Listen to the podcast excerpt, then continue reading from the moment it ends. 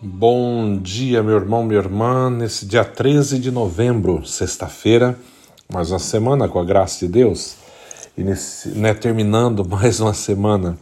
E hoje a palavra de Deus vem nos falar né, no Evangelho de São Lucas, está nos dizendo assim: naquele tempo, disse Jesus aos seus discípulos: Como aconteceu nos dias de Noé, assim também acontecerá nos dias do filho do homem. Eles comiam, bebiam, casavam-se e se davam em casamento, até o dia em que Noé entrou na arca. Então chegou o dilúvio e fez morrer todos eles. Acontecerá como nos dias de Ló: comiam e bebiam, compravam e vendiam, plantavam e construíam. Mas o dia em que Ló saiu de Sodoma, Deus fez chover fogo e enxofre do céu e fez morrer todos o mesmo acontecerá no dia em que o Filho do Homem for revelado. Nesse dia, quem estiver no terraço não desça para apanhar os bens que estão em sua casa. E quem estiver nos campos não volte para trás. Lembrai-vos da mulher de Ló. Quem procura ganhar a sua vida vai perdê-la, e quem perder vai encontrá-la. E eu vos digo: nesta noite, dois estarão numa cama um será tomado, outro será deixado. Duas mulheres estarão moendo juntas, uma será tomada, outra será deixada. Dois homens estarão no campo, um será levado, outro será deixado.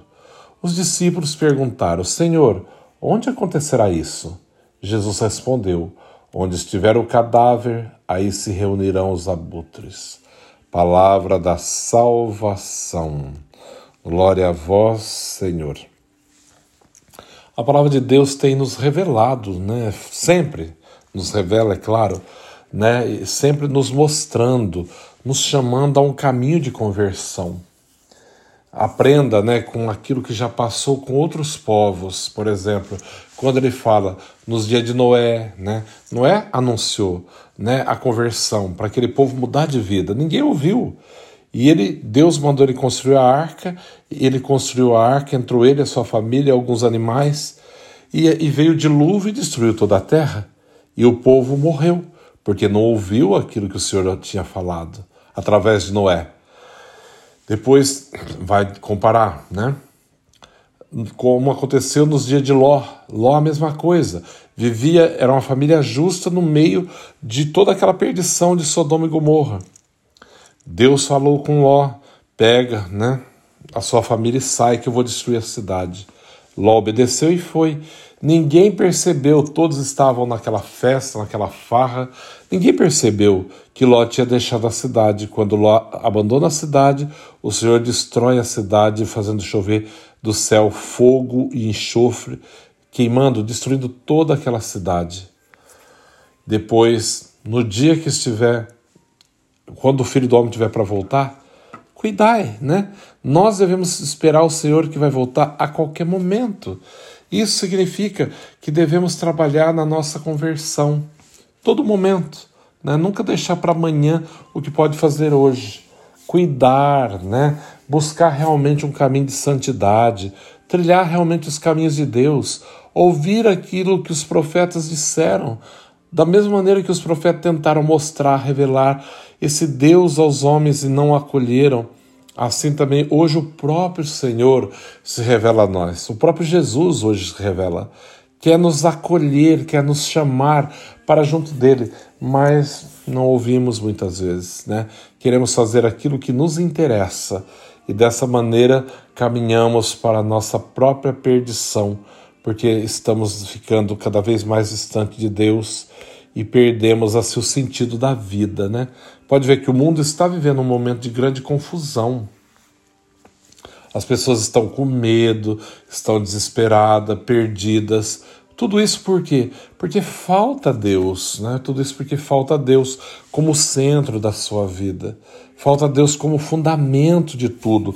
Enquanto o Senhor não ocupar o primeiro lugar da minha casa, da minha vida, tudo fica perdido, tudo fica destruído, tudo fica assim disperso, abandonado. É preciso voltar-se para Deus o quanto antes, enquanto se deixa encontrar. É preciso voltar para Deus o quanto antes. É muito importante isso. Hoje nós é celebramos um santo que é, é muito interessante a vida dele, né? Muito interessante, muito mesmo, né? Vamos refletir um pouquinho, vou só ler para vocês conhecerem a história de São Stanislau, Stanislau, né? Ele nasceu na Polônia, 28 de outubro de 1550 era, um, um, era filho de pessoas nobres, né, de uma família muito pieda, piedosa mesmo na época, e nesse ambiente ele cresceu né, assim, na amizade e intimidade com Cristo. Quando tinha 14 anos de idade, ele foi estudar em Viena, né, que é na Áustria, em Viena, juntamente com seu irmão mais velho Paulo. Devido a uma ordem do imperador Maximiliano, o internato jesuíta onde estudavam foi fechado, sobrando como refúgio o castelo de um príncipe luterano, que, com Paulo, promoveu o calvário doméstico de Stanislau. Esse príncipe luterano, é claro, não queria esse menino, jovenzinho, tão religioso, né? O irmão era mais maldoso e severo, fizeram da vida desse jovem um calvário.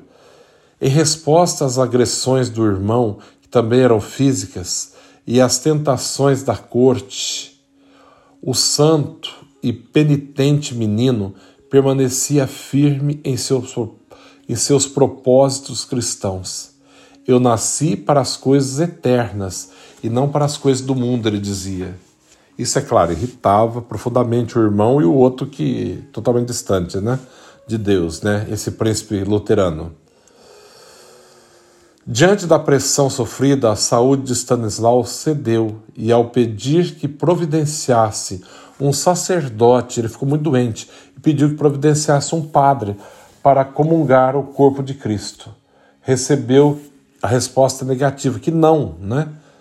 Mas os homens disseram que não, mas não Deus. Deus, na sua infinita bondade, viu Santa Bárbara. Apareceu-lhe na companhia de um anjo portando Jesus Eucarístico na sua mão, Santa Bárbara. Em seguida, trazendo-lhe a saúde física, surgiu a Virgem Maria com o menino Jesus.